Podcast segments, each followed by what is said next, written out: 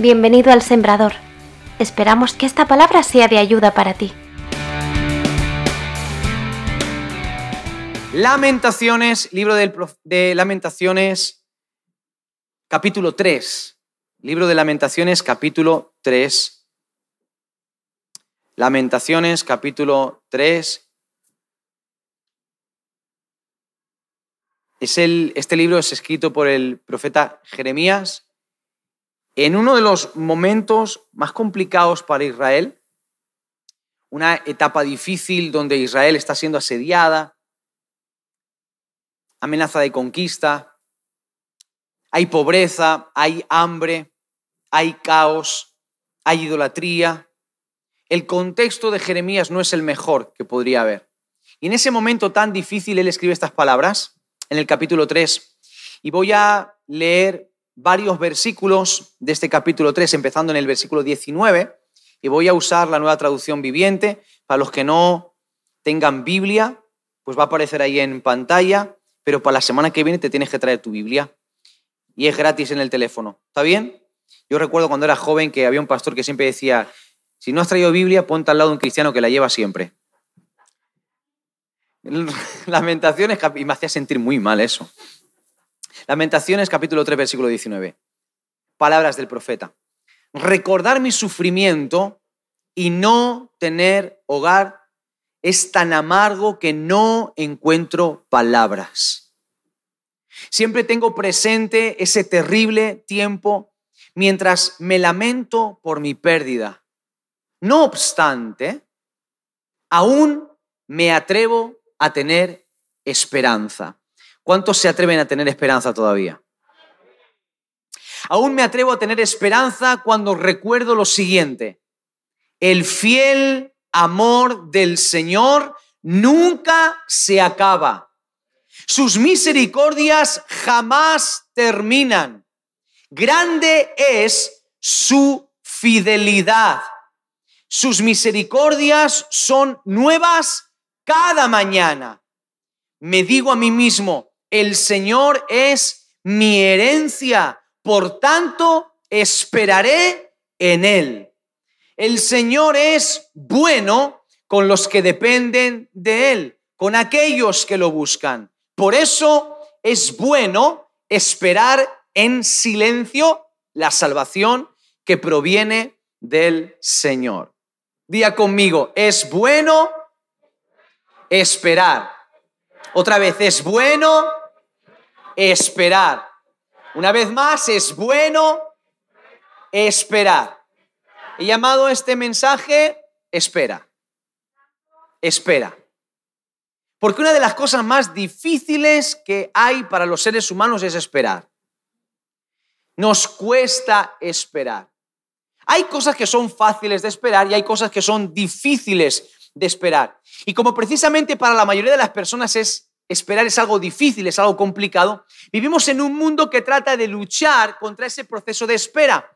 Un mundo que trata de acelerarlo todo para minimizar el tiempo de espera, porque de alguna manera, de alguna u otra forma, nos hemos acostumbrado al concepto de que la espera es algo negativo.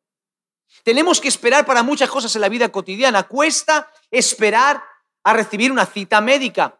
Cuesta cuando pides un coche, compras un coche nuevo, cuesta que te, esperar a que te lo entreguen, cuesta esperar a comprar tu casa, cuesta esperar un resultado médico, cuesta esperar el turno en una tienda cuando estás comprando, cuesta esperar a que el internet vaya un poquito más rápido, cuesta esperar un semáforo en rojo, cuesta esperar el estreno de la próxima película de Marvel también.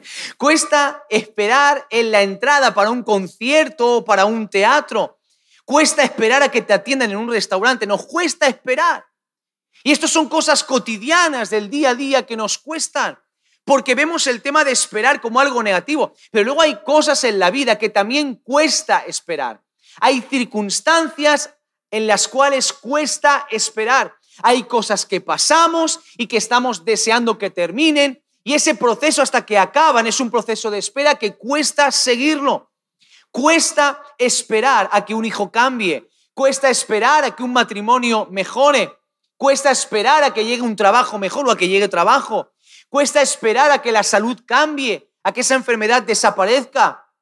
Cuesta esperar a que llegue un cambio en la temporada económica.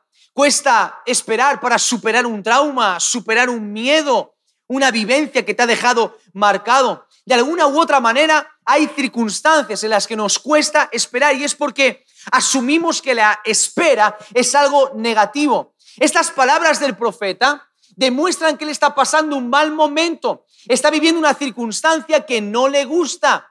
Se tiene que ver esperando a que las cosas cambien. Y la manera en la que nosotros afrontamos el proceso de espera puede marcar una diferencia en ese proceso.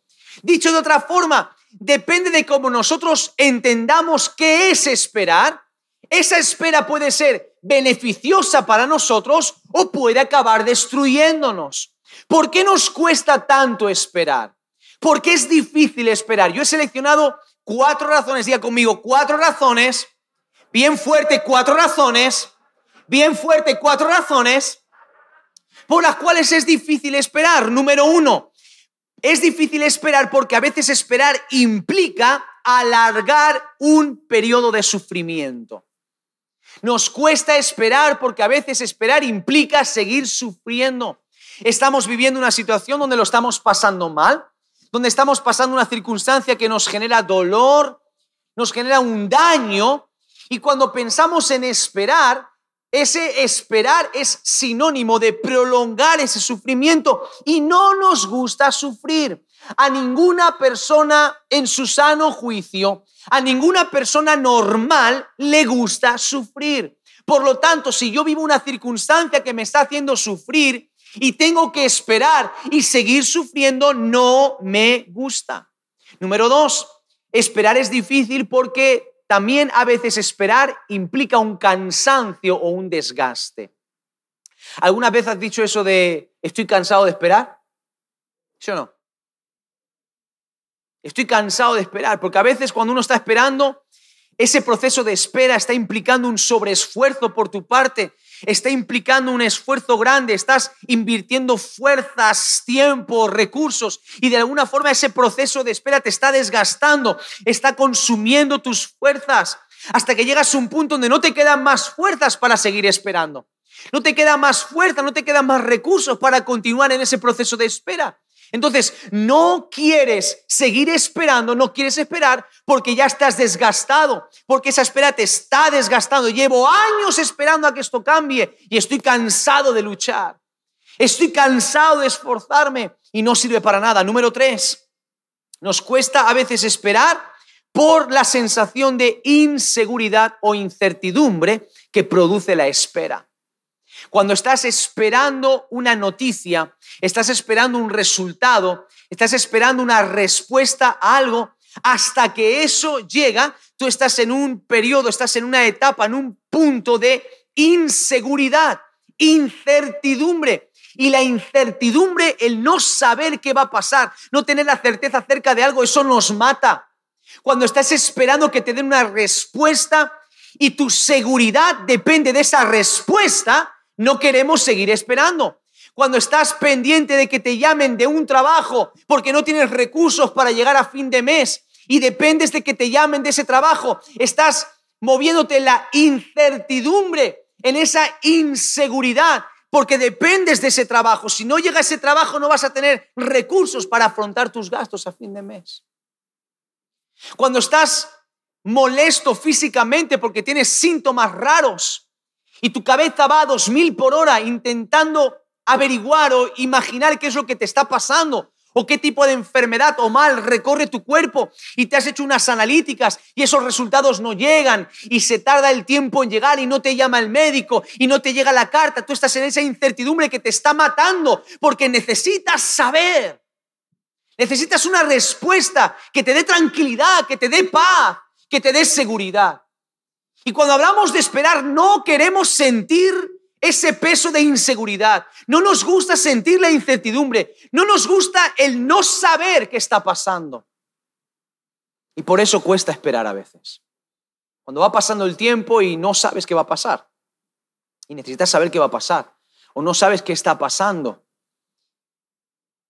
La cuarta razón por la que nos cuesta esperar es porque nosotros o hay personas que necesitan tener todo bajo control. Y esperar precisamente lo que implica es perder ese control. Hay personas que están tan obsesionadas con el control que necesitan tenerlo todo bajo control. Necesitan saber qué va a pasar, cómo va a pasar, cuándo va a pasar. Y cuando tú tienes que esperar, pierdes el control, porque entonces no puedes controlar cuándo tiene que pasar algo. La persona que no puede esperar por la cuestión del control, no puede controlar, se pone mal, porque la persona que es controladora quiere controlar lo que pasa, pero sobre todo más importante, cuándo va a pasar algo en su vida. Y de alguna forma esperar implica perder ese control. Y hay personas que necesitan tener constantemente el control de lo que está pasando en sus vidas. ¿Qué implica esperar?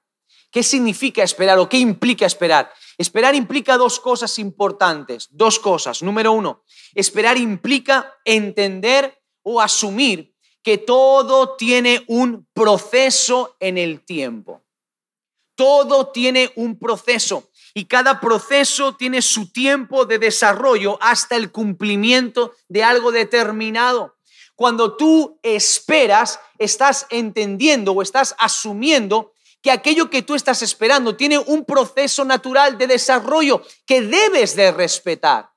Y por más que tú te obsesiones y trates de evitar eso, es imposible porque tiene un proceso, tiene un tiempo de desarrollo.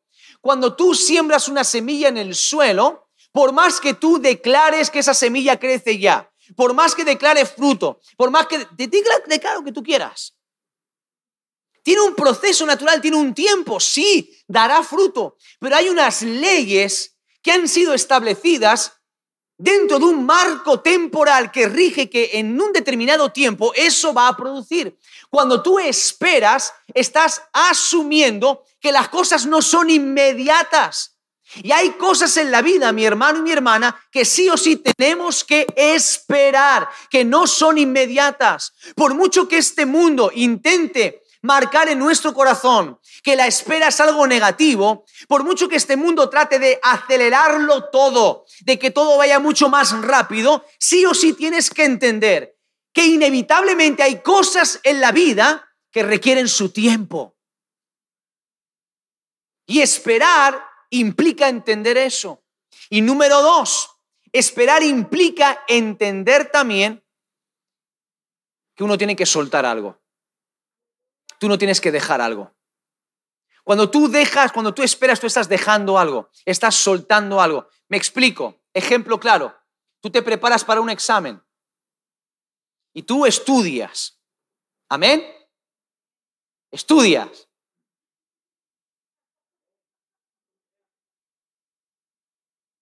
Estudias. Y te preparas para tu examen y haces un esfuerzo y tus apuntes, llegas el día del examen y cumples con toda tu responsabilidad, te presentas al examen, haces tu examen, no copias. Haces tu examen sin copiar. Eso. Y si haces toda tu parte, pero llega un momento de cuando tú terminas tu parte, tomas tu examen y lo depositas en las manos del maestro. Y una vez que sueltas el examen en manos del profesor, ya no es cosa tuya tu esfuerzo, tu labor ha llegado hasta un punto y ahora ya a partir de ese punto ya no depende de ti. Tú vas a hacerte unas pruebas médicas y sigues todas las instrucciones, te dan un papel así donde te dice todo lo que tienes que hacer, ir en ayunas, hacer tus cositas en un botecito así por la mañana. Llegas ahí, hacerte tus pruebas, tú haces todo lo que el médico te diga. Diga A, A, B, B, pongas así, pongas así. Tú haces todo lo que te dicen, quítese esto, póngase lo otro. Tú haces todo lo que te dicen, pero llega un momento cuando terminas tus pruebas, van a las manos de un laboratorio y a las manos de un equipo médico especializado. Ya no depende de ti, tú hiciste tu parte. Todo es así, tú vas a una entrevista de trabajo igual, vas con tu mejor traje, tu mejor ropa, intentas hablar de la manera más correcta, usas palabras que no has usado en tu vida, pones mirada interesante, presentas tu currículum ahí, lo pones, te esfuerzas al máximo para dar una buena impresión, llegas puntual a tu hora, eres correcto, haces todo de la mejor manera, pero una vez que termina la entrevista ya no depende de ti. Y hay procesos que son así. Tú vas a realizar un trámite y te piden 10.000 papeles.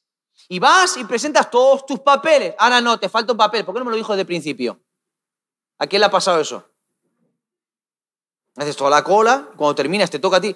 Ah, muy bien, muy bien. Pues falta no sé qué. ¿Y tú? ¿Qué, qué, falta el qué? Llevo dos meses esperando esa cita. Llevo tres horas esperando la cola. Y guardando la distancia de seguridad. He pedido el día libre del trabajo para venir a traer los papeles. ¿Qué papel me falta? Pues no lo has traído. ¿Y por qué no me lo dijiste? Ah. Y te da una rabia que no veas. Pero tú vas, haces los trámites, presentas todos los papeles, presentas todo. Y por más que tú quieras, has tenido que entregar y tienes que esperar. Que todo siga su cauce natural, todo siga su proceso natural. Eso implica esperar, entender que tú llegas hasta una parte y que tienes que soltar algo en las manos de otro y tienes que esperar a que el otro continúe con ese proceso. Esperar implica que hay cosas que tú tienes que soltar, hay cosas que tienes que dejar. Por eso hablábamos antes de que hay gente que no quiere soltar el control, pero es que esperar implica soltar el control. Tienes que dejar algo y que hay cosas que no dependen de ti. No todo depende de nosotros. Hay cosas que sí, pero hay cosas que no dependen de nosotros. Y es importante que entendamos que cuando se trata de esperar, todo tiene un proceso, pero que hay cosas que no dependen de nosotros. Por eso tenemos que aprender a soltar. ¿Qué pasa cuando no aprendemos a esperar? ¿Qué pasa cuando no esperamos? Número uno, cuando no sabemos esperar, perdemos las mejores oportunidades en la vida.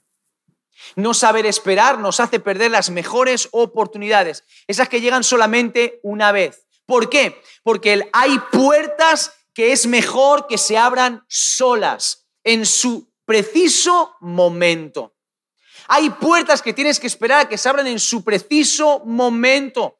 Cuando no sabemos esperar, perdemos oportunidades. ¿Y cuántas veces por no esperar perdemos oportunidades que son de oro? Oportunidades que nunca se van a repetir de nuevo en nuestra vida. Hay gente que de pronto está obsesionada y que fuerza puertas que solamente Dios puede abrir o que solamente Dios debe abrir. Cuando no sabemos esperar, lo único que podemos hacer es quemar las etapas antes de tiempo. Cuando no sabemos esperar, quemamos etapas antes de tiempo. ¿Qué significa esto? Que cuando no sabemos esperar, de pronto nos perdemos la riqueza de lo que Dios nos quiere enseñar, la bendición de lo que Dios nos quiere enseñar en esa etapa que estamos viviendo. Hay momentos en nuestra vida donde nos toca vivir lo que estamos viviendo y que si quemamos esa etapa y no sabemos esperar a la siguiente etapa, no estaremos listos para lo que viene después. Yo esto lo uso mucho para enseñar a jóvenes y a preadolescentes. Ya tendrás tiempo de tener novio o novia. Era el momento para que los papás gritasen un amén, que levantase el techo para arriba, vamos. Hay chicos y chicas que andan con demasiada prisa para echarse novio, echarse novia. Y sabes una cosa, es importante que aprendas a identificar en qué etapa estás, que le des prioridad a tus estudios, que aprendas a disfrutar de la vida, de las amistades. Ya habrá tiempo para todo. Porque si te precipitas y andas quemando etapas, lo que te puede pasar es que te conviertas en un picaflor o una picaflor. Y por lo menos un chico una chica cristiano, cristiana, que desea amar al Señor y que pone su vida en las manos de Dios, cuando emprende una relación de noviazgo es para casarse, no para probar. Porque es muy triste que llegue el día del altar y llegues aquí delante con tu mujer o con tu marido y sentados en las sillas de la iglesia tengas 15 expretendientes o 16 expretendientas. Eso no es sano. Los padres me tienen que pagar después de esto que estoy diciendo, ¿eh? No quemes las etapas, hay un tiempo para cada cosa. Estás estudiando, céntrate en tus estudios. Saca tus estudios adelante y no elijas al primero o la primera que te viene por delante. Tienes que saber esperar el hombre la mujer de Dios ideal para tu vida. No tengas prisa. No tengas prisa. Te hablo de cosas prácticas. Aquí hay muchos jóvenes, ¿verdad?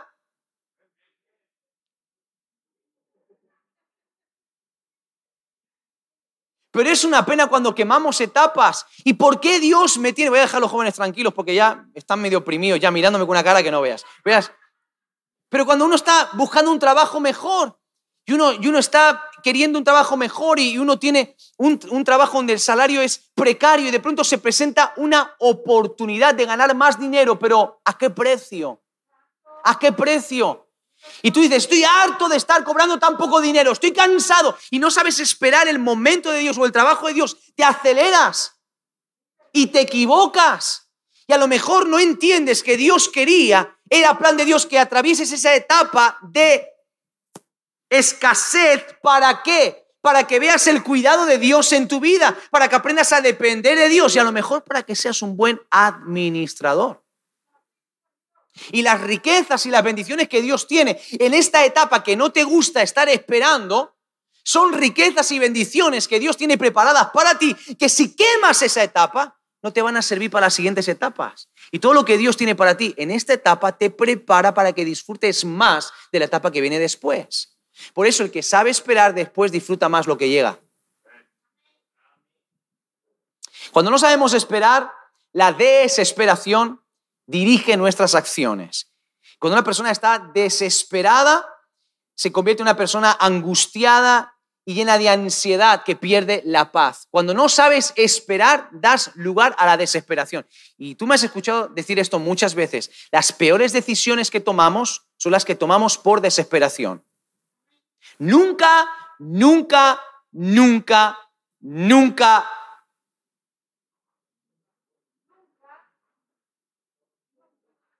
Nunca tomes una decisión en desesperación, porque seguramente te vas a equivocar. Son las peores decisiones, las que tomamos bajo presión cuando no vemos el lugar de esperar. A mí me han preguntado muchas, muchas, muchas veces en muchísimas consejerías, ¿cómo sé lo que tengo que hacer? Mm, para mí es muy sencillo. Si yo no tengo paz en algo, no me muevo.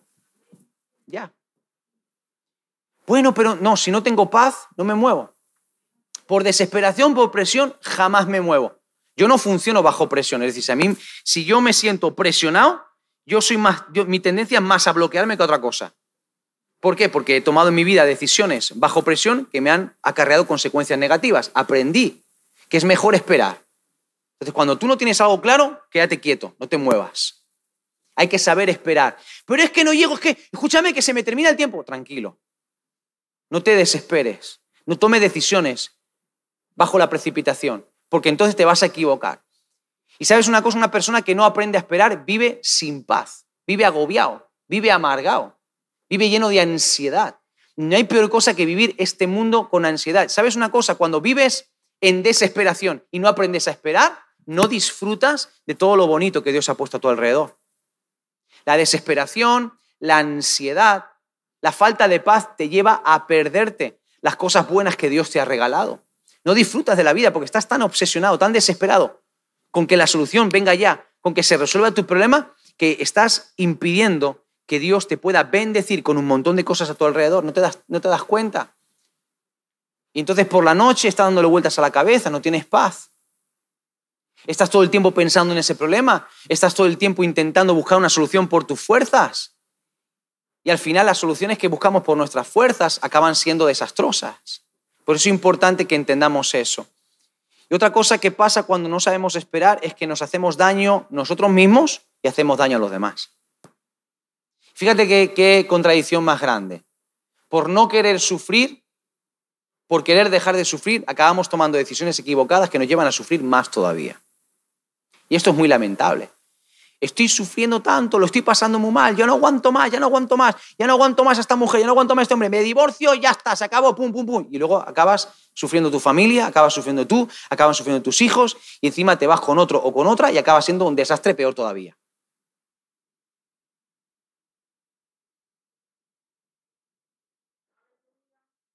Estoy harto de pasar necesidad económica, estoy harto, ya no sé cómo, cómo pagar la deuda, ya está, y te endeudas mucho más. Entonces, si antes estabas ahogado, ahora imagínate cómo estás. Si antes tenías una deuda y tenías, que, tenías un año para pagarla, ahora tienes el doble o tres veces, debes tres veces más. Entonces te das cuenta de que intentando bajo presión solucionar un problema para dejar de sufrir, al final acabas peor todavía. Por no saber esperar, por no dejar a Dios trabajar. Y cuando uno toma decisiones así y no sabe esperar, acaba sufriendo más. Espera. No cuando tú esperas en Dios, no estás perdiendo tiempo, lo estás invirtiendo. No pierdes tiempo, lo inviertes. ¿Cómo, cómo es esperar en Dios? Porque yo te he hablado de la, espera, la espera en las, cosas cotidianas del día a día, pero ahora quiero hablar de lo que es vivir una vida que espera en Dios. Porque Dios nos ha hablado a cada uno de nosotros en este año acerca de que es un año de milagros. Y yo sé que muchos estamos necesitando que Dios haga un milagro, de alguna u otra manera en nuestra vida. Hay, cada uno tenemos nuestras áreas, nuestras historias, nuestras circunstancias peculiares, y todos de alguna u otra manera necesitamos que Dios haga un milagro. Y a veces va pasando el tiempo y tenemos esa palabra, porque Dios nos ha dado esa palabra, pero Señor, estamos ya en mayo y no ha pasado todavía. Y estoy cansado de esperar. Y Señor, sigo sufriendo y han pasado ya casi cinco meses de año y todavía, año de milagros para mí no todavía, Señor. Y estoy cansado de esperar y estoy sufriendo y lo estoy pasando mal. Y Señor, tú sabes que estoy eh, entre dos aguas. Señor, tú sabes que estoy, que siento que todo mi, mi suelo está tambaleándose. Siento inseguridad, tengo incertidumbre sobre qué va a pasar. No sé qué va a pasar el mes que viene. Se termina el verano y no sé para dónde voy. Entonces estamos en ese punto de inseguridad. Quiero enseñarte lo que es esperar en Dios. Quiero animarte a que puedas ver la actitud de Jeremías cuando escribe estas palabras y que puedas, igual que Jeremías, declarar que es bueno esperar en el Señor. Lo primero que yo veo aquí que me llama la atención es lo, que dice Jeremías en el versículo 21, que para mí es súper importante. Él dice, 21, no obstante, aún me atrevo a tener esperanza. Aún me atrevo a tener esperanza. Mira, quiero decirte algo. La actitud de Jeremías va en contra de todo lo que políticamente era correcto. Va en contra de una reacción normal que tú y yo tendríamos ante las circunstancias que Jeremías está viviendo. Todo lo que está a su alrededor apunta a no tener esperanza, apunta a un final, apunta a un desenlace catastrófico para él y para su pueblo. Pero él dice, a pesar, no obstante, a pesar de cómo yo me siento, porque él dice, estoy amargado, lo estoy pasando tan mal que no tengo ni palabras, pero a pesar de todo eso, yo me atrevo a tener esperanza. Y me llama la atención porque, ¿sabes una cosa? Un acto de fe siempre es un atrevimiento. Te lo voy a volver a repetir. Un acto de fe siempre es un atrevimiento. No confundas un acto de fe con un acto de lógica, porque a veces tomamos decisiones que son lógicas y pensamos que estamos tomando un acto de fe enorme y no tiene nada que ver. La fe es un atrevimiento, desafía a la lógica, desafía a la razón, a las leyes que rigen tu entorno, tu realidad. Y a veces esperar debe ser un acto de fe. Porque no tienes las ganas, no tienes la fuerza, no tienes el ánimo, las circunstancias no apuntan a ningún tipo de mejora realmente. Es un puro acto de atrevimiento, es un acto de fe. Y qué importante es que entendamos que cuando uno decide esperar en Dios, es imprescindible la fe para esperar en Dios. Esperar en Dios requiere fe. Y requiere fe, ¿por qué? Porque esperar en Dios te lleva por procesos de dolor, por procesos de inseguridad, por etapas de incertidumbre. Te lleva por procesos donde estás cansado, donde no sientes, donde no ves, donde las cosas parece que no se dan. Por eso necesitas la fe. Por eso esperar en Dios es un acto de fe. Porque esperar en Dios implica no hacer nada, no adelantarte, no empujar la puerta a patadas. Implica dejar el control de las circunstancias a Dios. Y eso implica matar tus sentimientos, sacrificar tus sentimientos, sacrificar tus emociones, lo que percibes con tus ojos, lo que te dice tu mente, tu pensamiento. Es un acto de fe. Es confianza ciega en Dios. Y Él dice, yo me atrevo a tener esperanza. Me atrevo a esperar. El problema es que a veces no nos atrevemos a esperar en Dios. Porque pueden malas circunstancias, porque puede más tu corazón, porque pueden más tus miedos, tus inseguridades, tus temores, lo que la gente te dice, lo que tú crees, lo que tú piensas, lo que te pintan en el escenario en el que estás. Eso a veces puede más si no te atreves a confiar en Dios. Pero la fe es algo a lo que nos tenemos que atrever todos. Es un atrevimiento creerle a Dios. Y en el tiempo en el que estamos es un atrevimiento creerle a Dios. Vivir por fe es un atrevimiento.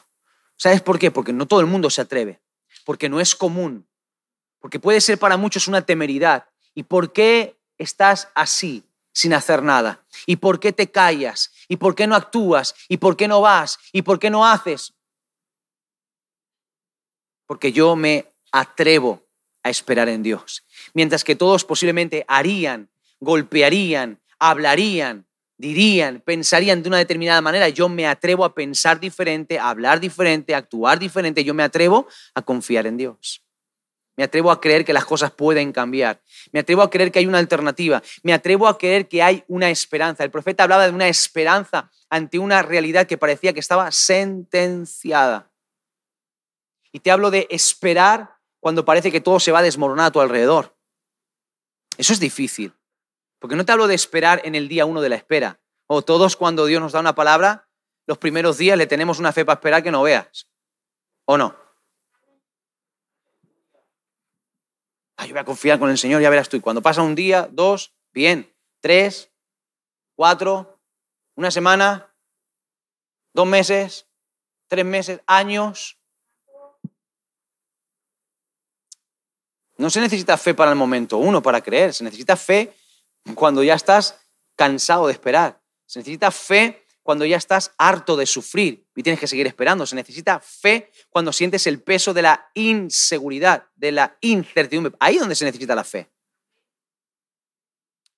Esperar en Dios es mantener una esperanza, porque toda espera tiene una esperanza. ¿En qué sentido? Cuando tú estás esperando algo es porque tienes puesta tu esperanza en algo, estás esperando un resultado. Pones tu esperanza en una respuesta en alguien o en algo.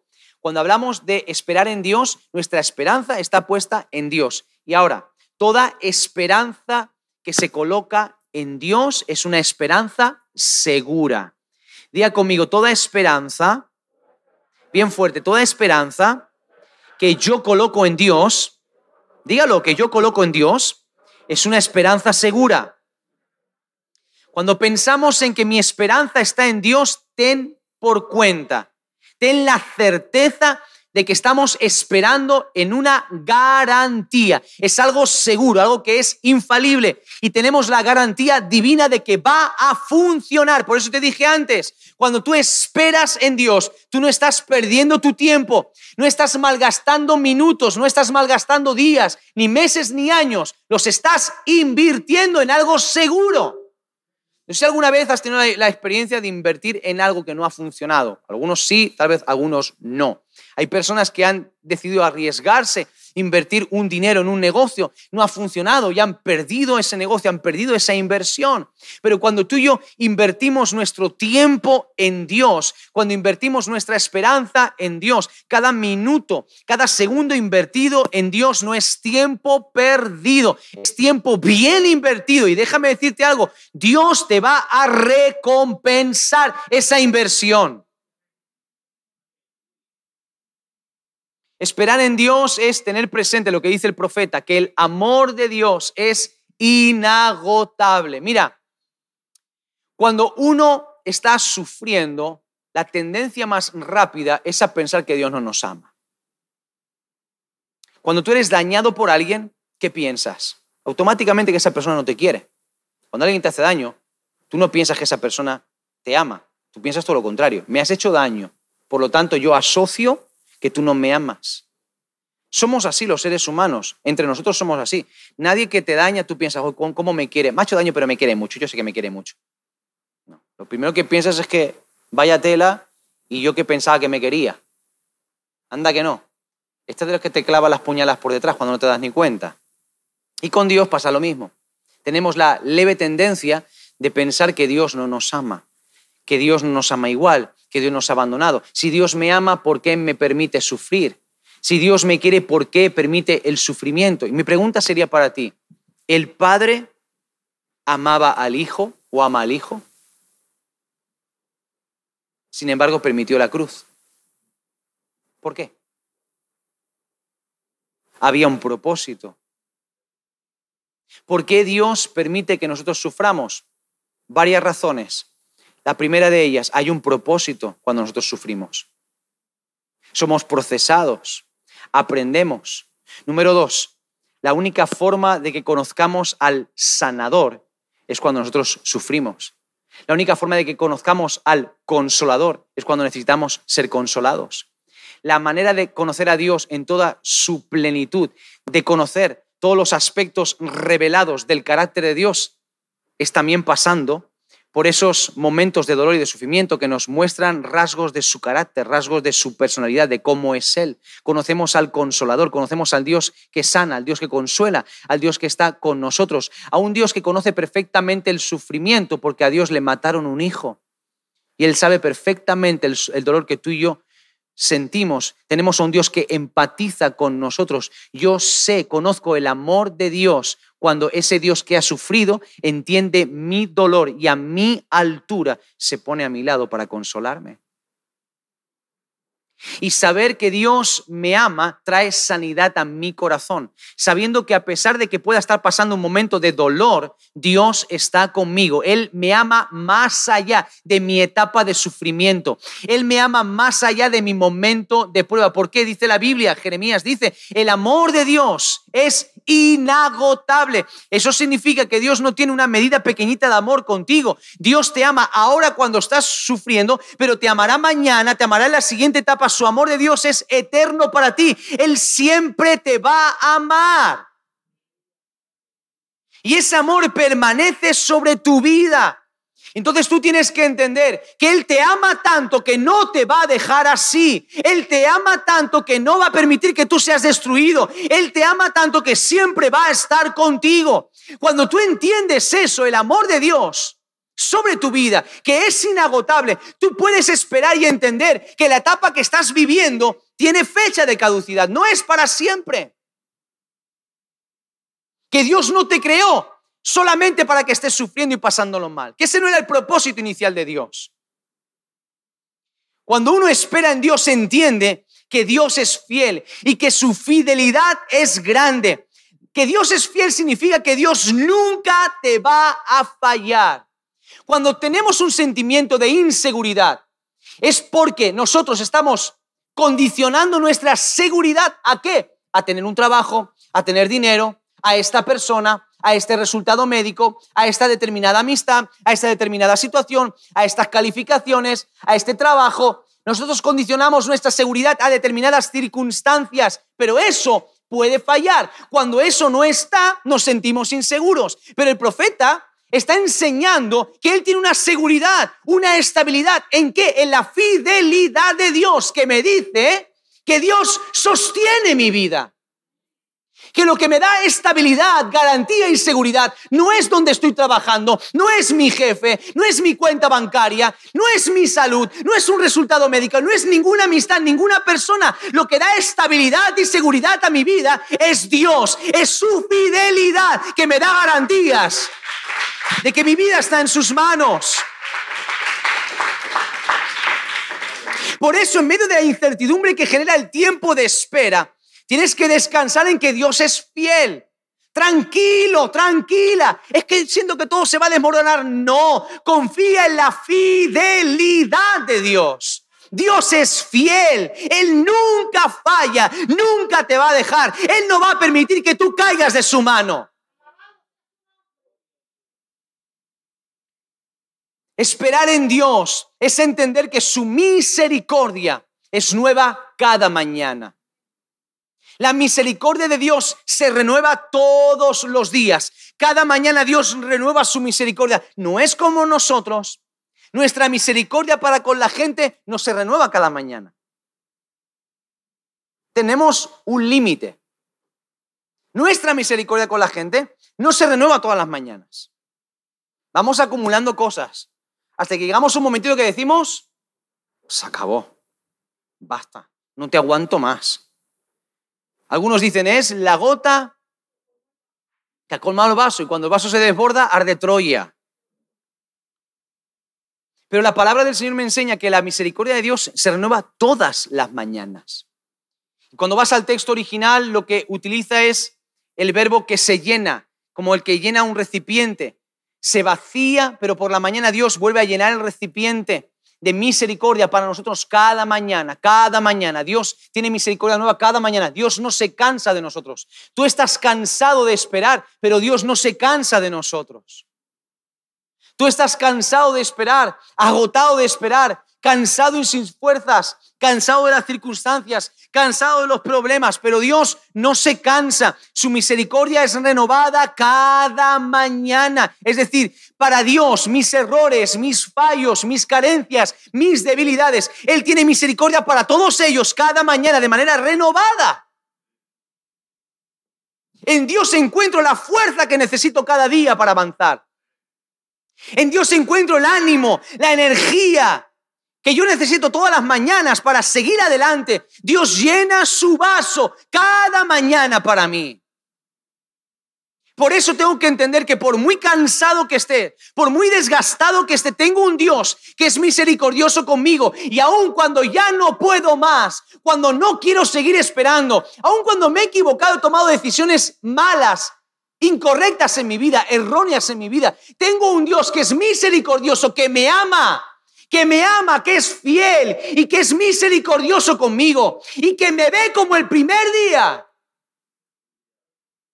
Él no tiene un vaso que se agota y dice se acabó y que nos desecha. No, Él todas las mañanas se vacía el vaso y se vuelve a llenar de misericordia nueva y renovada cada mañana como si Dios se levantase cada mañana contigo y te dijese, venga, ah, vamos a intentar una vez más, vamos a empezar de cero cada día. Verlo de esa manera alivia la presión en nuestro corazón, alivia la presión de muchos que pensamos a veces que Dios acumula nuestros fallos y que es como si Dios tuviese una libreta donde Él va anotando nuestros errores. Y llega un punto donde Dios dice, ya no te aguanto más, se acabó. Ya hagas lo que hagas, perdiste. ya se desbordó el vaso y ya Dios no, no funciona de esa manera. Dios borra esa lista todas las mañanas. Y todas las mañanas Dios vuelve a tener misericordia de nosotros y vuelve a tenernos paciencia y otra vez vuelve a hablarnos y a intentar atraernos con sus cuerdas de amor. Y ahí está Dios con nosotros cada mañana. Por eso es importante que aprendamos a esperar en Dios, porque Él espera por nosotros. Él nos tiene paciencia cada día, nos tiene misericordia todos los días. Nosotros nos cansamos de esperar y Él no se cansa de nosotros, por lo menos como mínimo, ya que Dios no se cansa de nosotros, no nos cansemos de esperar en Él. Esperar en Dios también implica entender que nuestra vida tiene que depender de Dios. Dijimos antes que depender de Dios implica soltar algo. Implica la espera, soltar algo, desprenderte de algo. Tienes que llegar hasta un punto del proceso donde algo que tienes tienes que poner en las manos de otro. Depender de Dios no es un concepto teórico. No es simplemente una idea abstracta lo que es depender de Dios. No, depender de Dios es que tú te desprendes de algo, sueltas algo, pero lo pones en las manos de Dios. Lo sueltas en las manos de Dios. es que tú coges tu examen, lo terminas y lo pones en las manos de tu maestro, pero es que pones al maestro, al examen, la nota, tu carrera, el instituto, lo pones todo en las manos de Dios. Significa que tú pones tu vida realmente en las manos de Dios. No es algo teórico, es que se ve en tu forma de vivir, en tu forma de actuar. Se ve en dónde ponemos nosotros nuestra vida. Si tratamos de tenerlo todo bajo control, si tomamos el control, las riendas de todo lo que pasa en nuestra vida, o realmente confiamos en Dios y esperamos que Dios actúe. Dice la Biblia, fíjate lo que dice este versículo, el Señor es bueno, Él es bueno con los que dependen de Él. Vale la pena depender de Dios. Vale la pena depender de Dios. Dice la palabra del Señor que no nos debemos apoyar en nuestra propia prudencia. Encomienda a Jehová tu camino, confía en Él y Él hará. Pon sobre Jehová tu carga, porque Él te sustentará. El Señor nunca dejará caído a un justo, dice la palabra del Señor. La Biblia nos enseña que cuando tú y yo dependemos de Dios, nos va a ir bien. Y por último, esperar en Dios implica, o esperar en Dios implica aprender a callar. implica aprender a callar. El salmista dice, perdón, salmista no, el profeta dice, recordar mi sufrimiento y no tener hogar es tan amargo que no encuentro palabras. El problema es cuando sí encontramos las palabras. El salmista, perdón, el salmista, el profeta, el profeta, con los salmos, esta mañana leí salmos, estoy andando con el salmo 130 en la cabeza todo el tiempo. El profeta está diciendo, estoy amargado, tengo amargura en mi corazón, me produce dolor lo que veo a mi alrededor, me produce una sensación terrible lo que está a mi alrededor, tanto sufrimiento lo que estoy viendo, me duele. Él no está siendo hipócrita con sus sentimientos. Él está siendo honesto con lo que siente. Está siendo transparente con lo que hay en su corazón. Y él dice, busco palabras para expresar cómo me siento, pero no encuentro esas palabras. ¿Dónde está el límite? ¿O dónde está el punto del que podemos aprender que él logra callarse ante esas palabras? Él decide callarse. Por eso dice al final del todo, por eso es bueno esperar en silencio la salvación que proviene del Señor. Hay momentos cuando tenemos que esperar en Dios donde nos toca callarnos, donde nos toca cerrar la boca. Y es verdad que es súper importante lo que hablamos en medio de las tormentas. Qué importante es lo que hablamos en medio de las tormentas, en medio de nuestras batallas. Nuestras palabras en medio de las batallas son importantes nuestras luchas, en medio de las tormentas, de las dificultades, son importantes. No estoy hablando aquí de las palabras que tenemos que utilizar, de declarar, de hablar positivamente, de declarar la palabra de Dios. Todo eso está muy bien, pero es materia o contenido para otra prédica. Aquí hablo de los momentos donde toca callarse. Donde toca callarse me toca no hablar. Y es un ejercicio, callarse es un ejercicio a veces de honestidad, ¿eh? no de hipocresía.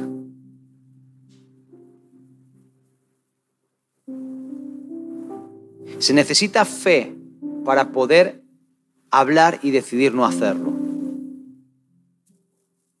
Y yo soy de los que piensan que a veces se necesita más fe para callar que para hablar. Porque hay milagros que no vienen por hablar, vienen por el silencio.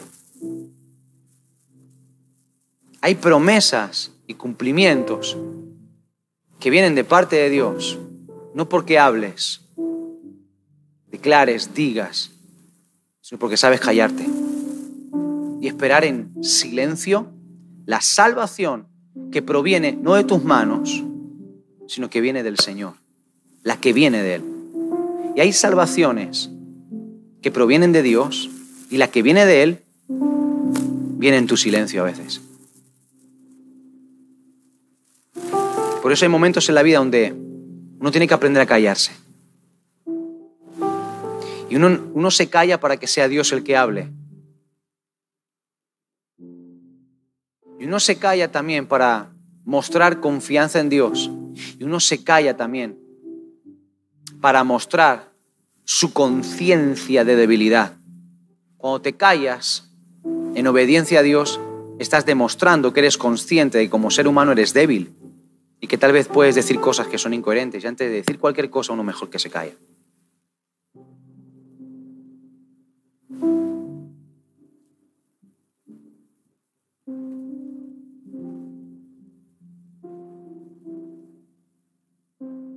Y hay momentos en la vida donde tenemos que aprender que no es, no es malo ser honesto con nuestros sentimientos. No es poco espiritual decir que uno está mal. A veces queremos ponernos tan santos, dar una apariencia de tanta perfección. ¿Cómo estás? Bien, bien, bien. Bendecido en victoria. Amén, aleluya, gloria a Dios. Con gozo, oh, qué bien. Y por dentro estás reventado, no tienes ni ganas de venir a la iglesia, has venido obligado. Te has levantado con pala de la cama, o mejor dicho, te has levantado con pala de la cama. O hace un montón de tiempo que ya ni sientes ni padeces, estás, estás viniendo como un robot. Porque estás por dentro reventado. Estás mal. Porque estás mal por lo que sea que estés viviendo. Porque todos pasamos nuestras historias. es normal. Y el profeta es honesto. No encuentro palabras para describir cómo estoy. Pero él se dice a sí mismo, mi herencia es el Señor.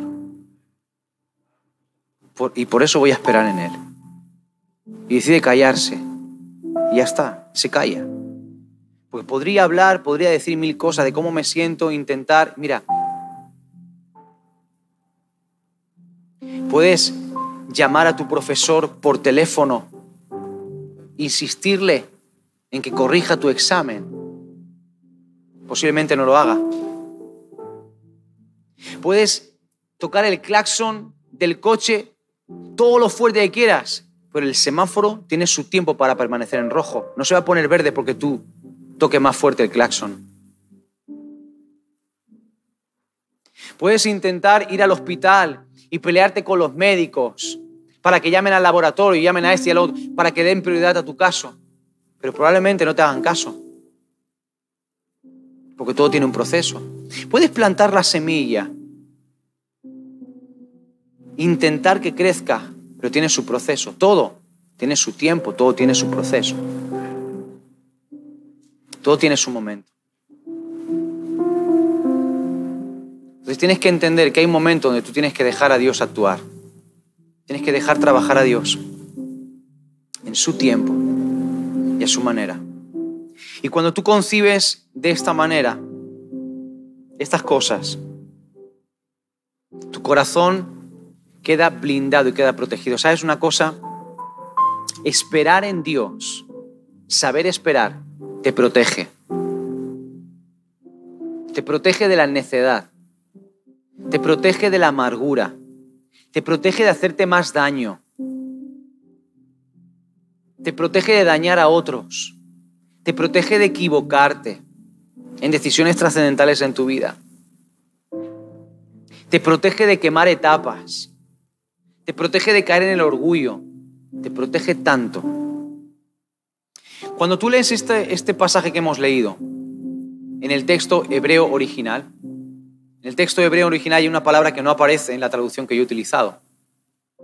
Justo, exactamente justo después del primer versículo 21, del versículo 21, donde el profeta dice, yo me atrevo a tener esperanza, el texto original dice, yo me atrevo a esperar en Dios, a esperar, me atrevo a esperar. Justo después que él dice eso, él habla del contexto no encontró palabras para lo que estoy viviendo y habla de todo su contexto y demás.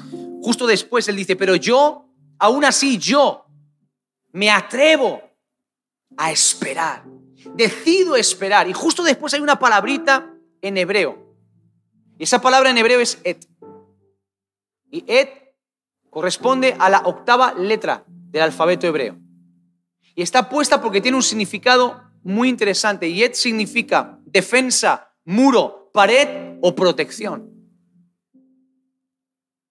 Y él suelta esa declaración y luego automáticamente viene esa palabra, escribe Ed, este, este es mi muro. La espera en Dios, yo decido esperar y eso es lo que me va a proteger, lo que me va a guardar. Ese es mi muro, mi fortaleza. Estoy dentro, esperando en Dios. Y esperar en Dios me protege de todo lo que acontece a mi alrededor, que trata de desesperarme. Pero también Ed significa conexión o estar unido. Unión significa. Y cuando tú esperas en Dios, estás conectado a tu propósito, estás unido a aquello que Dios te ha prometido. La espera en Dios te mantiene unido al propósito suyo para tu vida, te mantiene cubierto, protegido, en medio de todo lo que te quiere desestabilizar y te quiere dañar.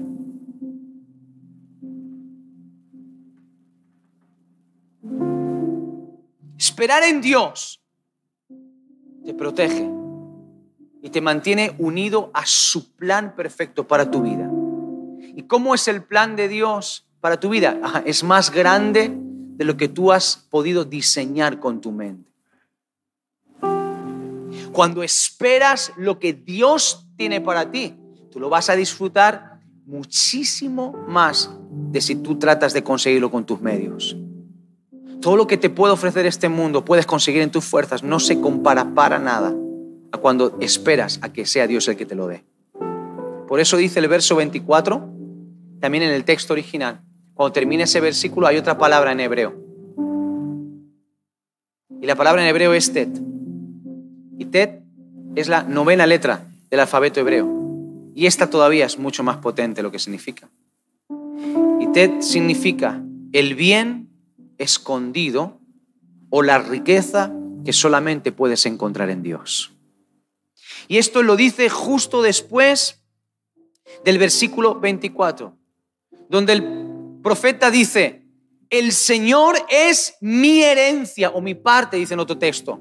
Por tanto, esperaré en Él. Y Él declara esta palabra y escribe, porque hay tesoros, riquezas que solamente puedes encontrarlas en Dios. Porque en Dios está el bien escondido para ti. Porque la herencia que Dios tiene para ti, porque lo que Dios tiene para ti, solamente Él te lo puede dar. Y lo que Dios te da sobrepasa cualquier cosa que puedas recibir en este mundo. Por eso, cuando tú y yo esperamos a Dios, aprendemos humildad.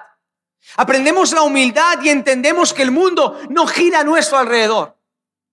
Cuando espero en Dios, cedo el control de los tiempos a Dios. Ya no trato de controlar cuándo van a pasar las cosas, sino que es Dios el que determina qué pasa y cuándo pasa en mi vida que las cosas tienen un curso y un proceso. Igual que yo planto una semilla, tiene su proceso, cada trámite tiene su proceso. En mi vida, cada etapa tiene el proceso que Dios ha establecido. Y cuando aprendo a esperar, aprendo a ser humilde y a confiar en los tiempos de Dios. Cuando aprendo a esperar, aprendo paciencia. Y por lo tanto, cuando aprendo paciencia, mi fe se desarrolla porque me mantengo en una esperanza que aunque yo no veo, me obliga a tener fe, me obliga a creer, mi fe se desarrolla. Cuando aprendo a esperar, siempre voy a recibir mucho más de lo que yo pretendía recibir. ¿Por qué? Cuando espero que sea Dios el que me dé las cosas, lo que Él me da siempre, y digo siempre, va a superar mis expectativas. Y se requiere fe para creer que lo que Dios te puede dar superará tus expectativas. Pero puedo garantizarte, te puedo dar mi palabra en esta mañana. Cuando es Dios el que te da algo, va a superar tus expectativas.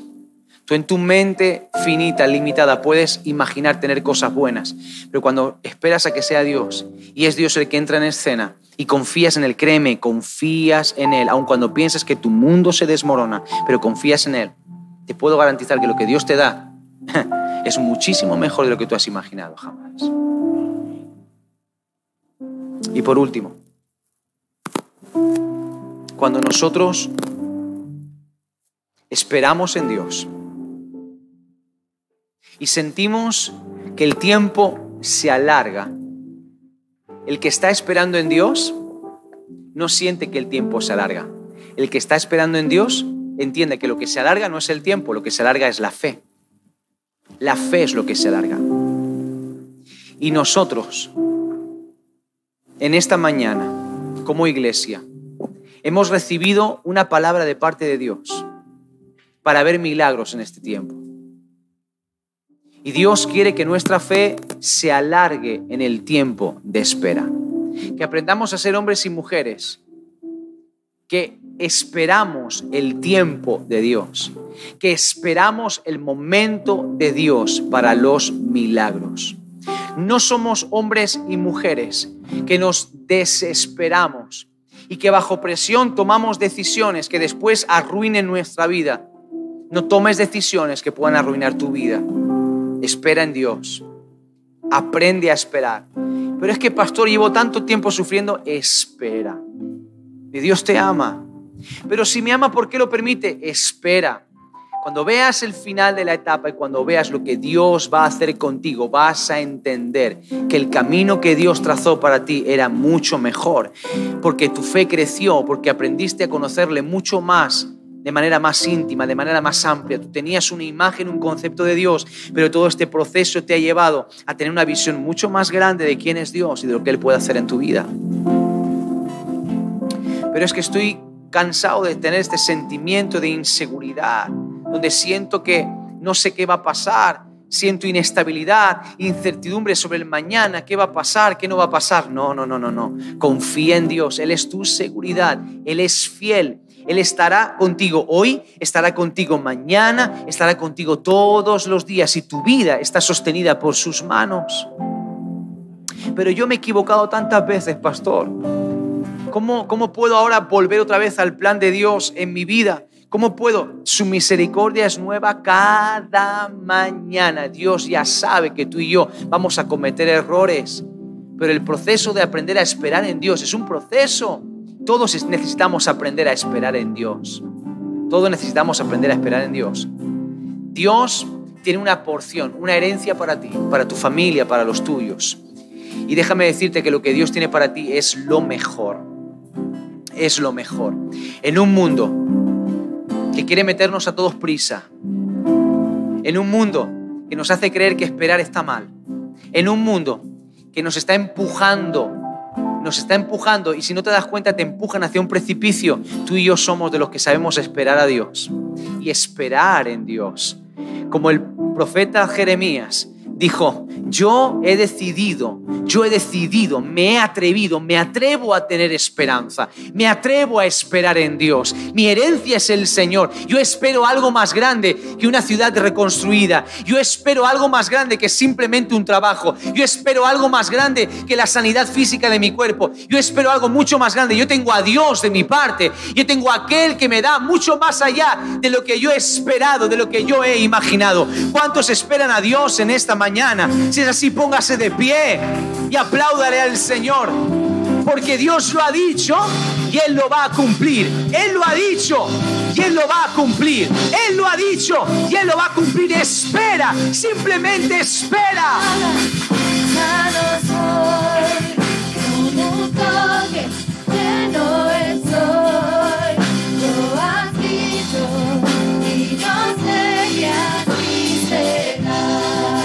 Así será.